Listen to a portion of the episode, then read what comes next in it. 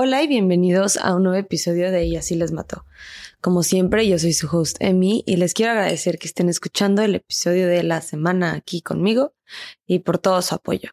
No se les olvide unirse al Patreon, en donde saco dos episodios extras al mes y que pueden ir a probar gratis una semana ahorita. La suscripción es de 3 dólares mensuales y hay más de 15 episodios que ya pueden escuchar.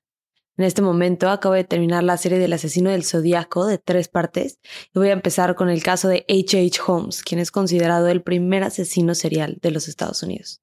Así que no se los pierdan y además de eso, pues les hago un shout out a todos los que se vayan uniendo y pongo como prioridad los mensajes y los casos que me piden por ahí. Así que vayan.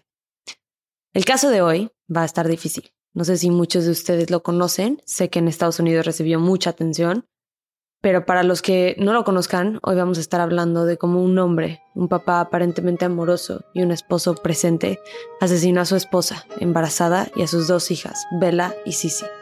Si creen que va a ser demasiado difícil para ustedes escuchar el episodio de hoy, ahorita es el momento de ponerle pausa, porque vamos a empezar.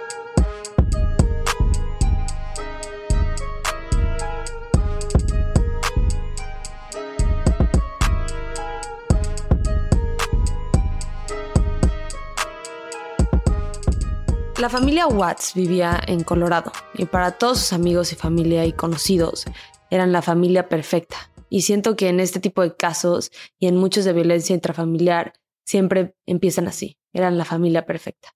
Solo quiero que sea un recordatorio de que no todo es lo que parece, y aunque alguien parezca estar bien, nunca realmente sabemos qué están sintiendo, pensando y viviendo.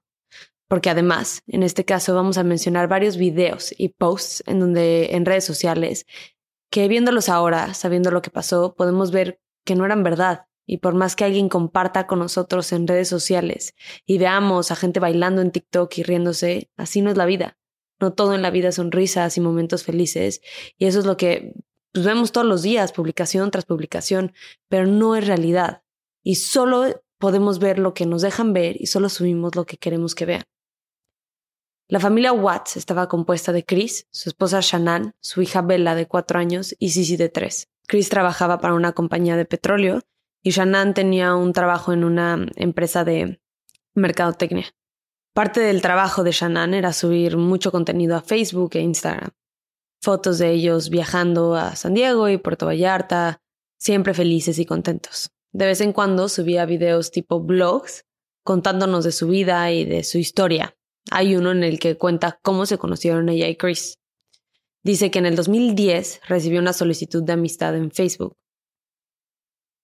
Y se dijo a sí misma, nunca lo voy a conocer, ¿qué importa? Y aceptó la solicitud. Y luego dice, ocho años después estamos aquí, casados con dos hijas, y es lo mejor que me ha pasado. Estos videos, en mi opinión, fueron parte de por qué este caso tuvo tanta atención, tanta atención mediática, porque de alguna forma el mundo sintió que conocieron a Shannon y pudieron empatizar aún más con ella después de ver sus videos. Y la verdad es que lo entiendo perfectamente, porque al investigar este caso, a mí me costó ver esos videos, escuchar las voces de ella y de sus hijas, verlas sonreír, cómo se movían. Es un nivel mucho más profundo que nada más ver fotos. Y aquí todo el país, Estados Unidos y mucha gente del mundo estaban viendo y estaban siguiendo la historia y viendo estos videos de Sissy, Bella y Shannon, viviendo una vida en la que estaban felices. De hecho, en el 2018, Shannon se volvió a embarazar. Hay un video en Facebook del momento exacto en el que le cuenta a Chris. Y si lo quieren ver, pues no es nada especial. La verdad, mucha gente dice que él parece no estar tan emocionado al respecto, pero para mí parece que está en shock y nervioso. Porque lo que los videos y fotos no cuentan, y lo que mucha gente no sabía, era que habían muchos problemas entre ellos. Parte de esos problemas venían de que habían tenido que declararse en bancarrota porque tenían una deuda de más de 480 mil dólares. Y ese estrés económico creó varias tensiones en la relación, tensiones que empeoraron después de que Shannon se embarazara por tercera vez. No había abuso físico, no le pegaba ni le gritaba, pero sí se volvió muy frío y muy poco involucrado en su vida y en la de las niñas. Shannon hasta le escribió a una amiga diciendo que estaba enojada y triste y que sentía miedo de tener un tercer hijo con alguien que al parecer no tenía ningún interés de tener otro hijo. Porque Chris ya ni siquiera la acompañaba a las citas con los doctores. Y a finales de junio, Shannon decidió llevarse a las hijas a Carolina del Norte con su familia.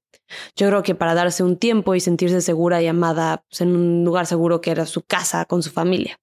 Se quedaron seis semanas en total. Chris no las acompañó porque tenía que trabajar, aunque no creo que haya hecho ningún tipo de esfuerzo para intentar ir o hacer el tiempo. Al contrario, era claro que no quería ir en la vacación. Shannon en ese tiempo habló un poco con su mamá de los problemas que estaba teniendo en su matrimonio y estaba comprando y leyendo libros de autoayuda que también le mandaba Chris, intentando buscar una solución para sus problemas. Chris no los leía, es más, los tiraba a la basura. Shannon tenía muchas ganas de mejorar su situación y su relación con Chris, y no veía ningún tipo de esfuerzo por parte de Chris. Así que un día le mandó un mensaje confrontándolo de su falta de interés y presencia, no solo como esposo, pero como papá. Y lo voy a traducir para ustedes. Dice, te intenté dar espacio, pero mientras has estado trabajando y vives como soltero, yo estoy embarazada con nuestro tercer hijo y me estoy peleando con la diario con nuestras hijas. Y estoy trabajando intentando hacer dinero. No es tan difícil escribirme un te amo o te extraño. Si no lo sientes, lo entiendo, pero tenemos que hablar. Porque de verdad, no empezamos a salir ayer. Llevamos ocho años juntos y compartimos 2.5 hijos. Pero las cosas no mejoraron aun cuando regresaron de Carolina del Norte. Y el 7 u 8 de agosto, justo antes de que Shannon se fuera a un viaje de trabajo a Arizona, le escribió a una amiga para contarle acerca de una conversación que tuvo con Chris, en la que Chris le confesó que tenía mucho miedo de lo que iba a pasar con este tercer bebé, que está feliz con sus dos hijas y que no quiere un tercer hijo. Su amiga intentó reconfortarla, diciendo que seguro se le iba a pasar los nervios y que era normal, pero Shannon le contestó que no, que había cambiado y que ya no lo reconocía. Entonces su amiga insinuó que Chance y Chris estaba teniendo un amorío, pero Shannon le dijo que ya le había preguntado y Chris se lo había negado. Antes de que siga, quiero que todos y todas nos tomemos unos segundos de ponernos en los zapatos de Shannon, porque por lo menos yo, ya viendo, o sea, estoy viendo varios focos rojos que me hacen quererle gritar a Shannon que se salga de esa relación, que agarre a sus hijas, se suba al coche y se vaya para siempre. Pero eso es porque yo ya sé qué pasa. Pero no hay forma de que nadie pensara o pudiera anticipar que este hombre, que nunca había sido violento físicamente, matara a su familia, que desafortunadamente hoy en día parece ser la única forma de abuso que se puede justificar como violencia o se tomar en serio, y a veces ni esa, o sea, el abuso físico. Pero en este caso no hay indicaciones de que haya sido un matrimonio abusivo en ningún sentido. El viaje de Shannon fue del 10 al 12 de agosto, solo un par de días. Chris se quedó con las niñas y Shannon no se sentía muy tranquila por cómo se había estado portando últimamente Chris y porque no estaba convencida de que Chris no la estuviera engañando.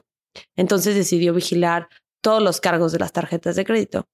Y le salió un cargo de 62 dólares en un restaurante del sábado en la noche.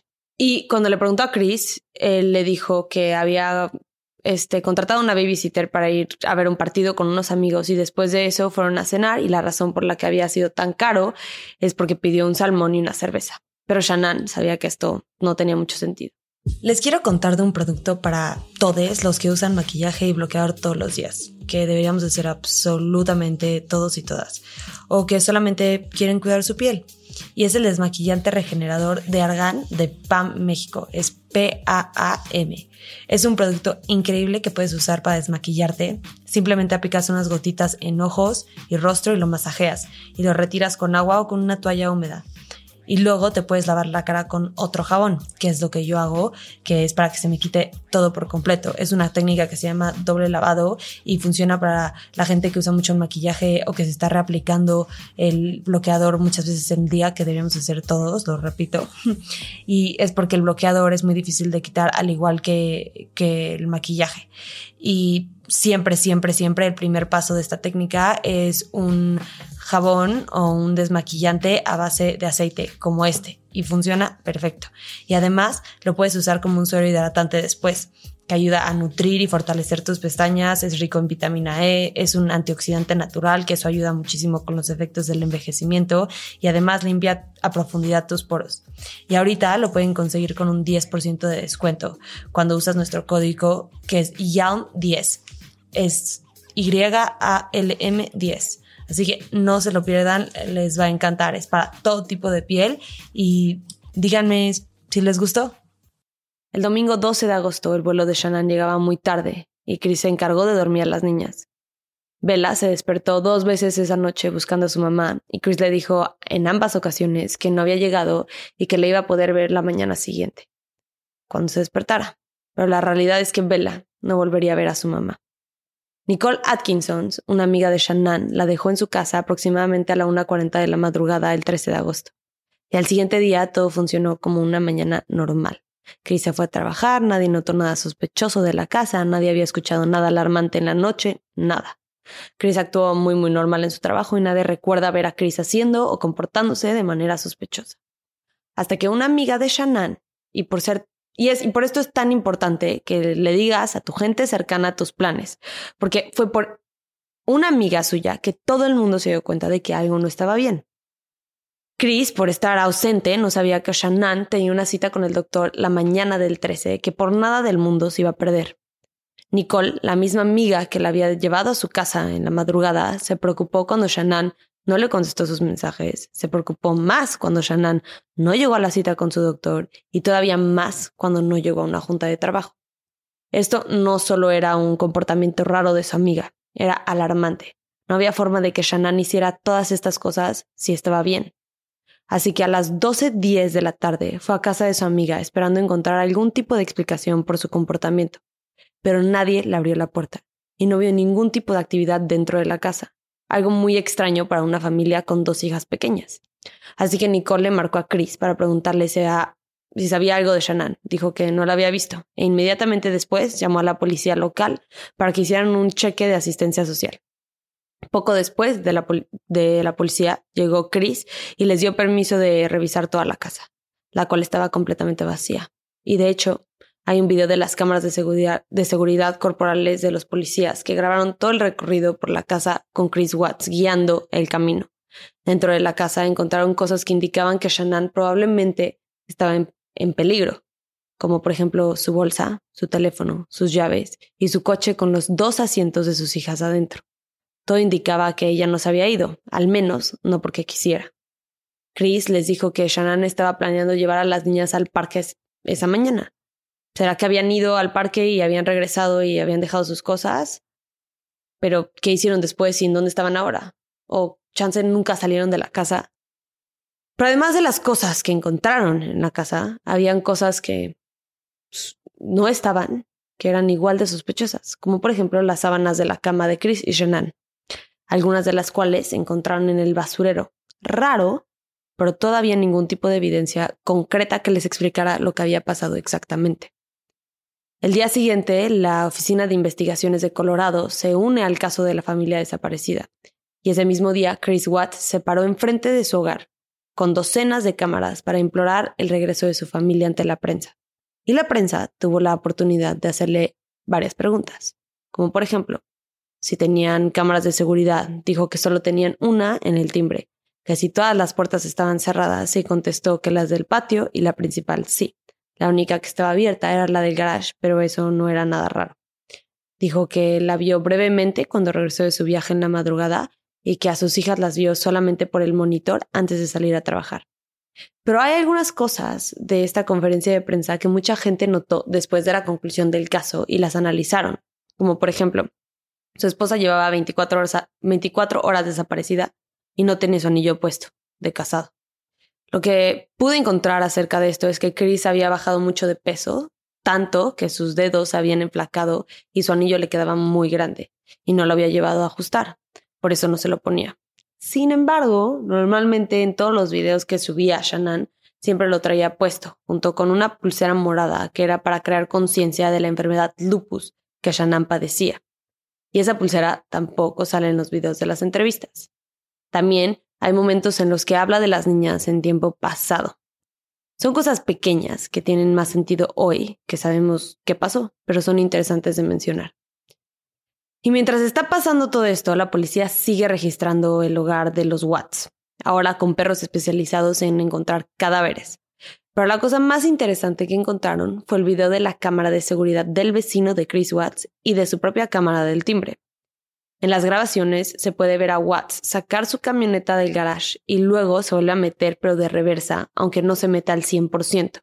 Luego se baja, la camioneta se queda ahí un buen rato y luego Chris vuelve a subirse a su pickup antes de salir manejando.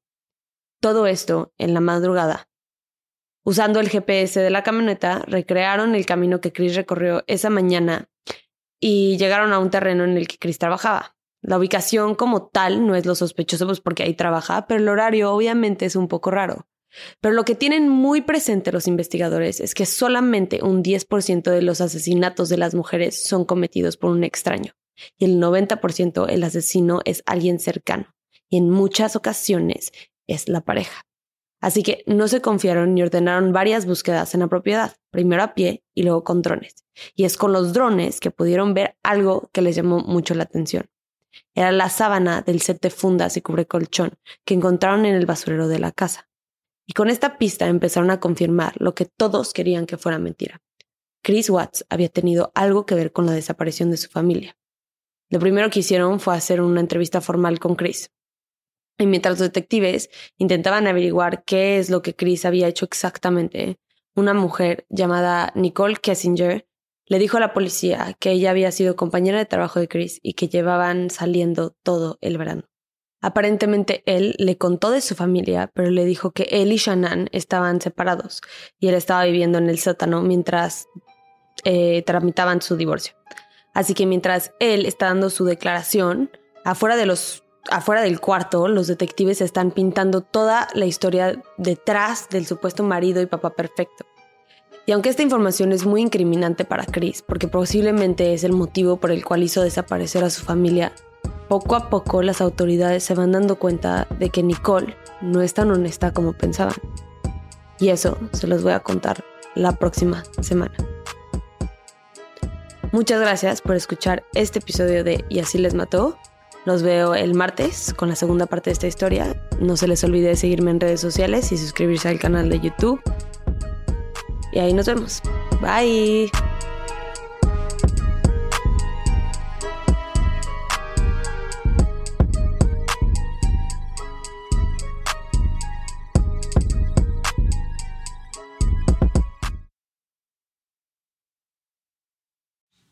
Acuérdense que nos pueden encontrar en redes. Nuestro Instagram es YALM Podcast, nuestro Twitter es YALM Pod y nuestra nueva página de Facebook es YALM Podcast, en donde se encuentra el grupo Investigadores YALM.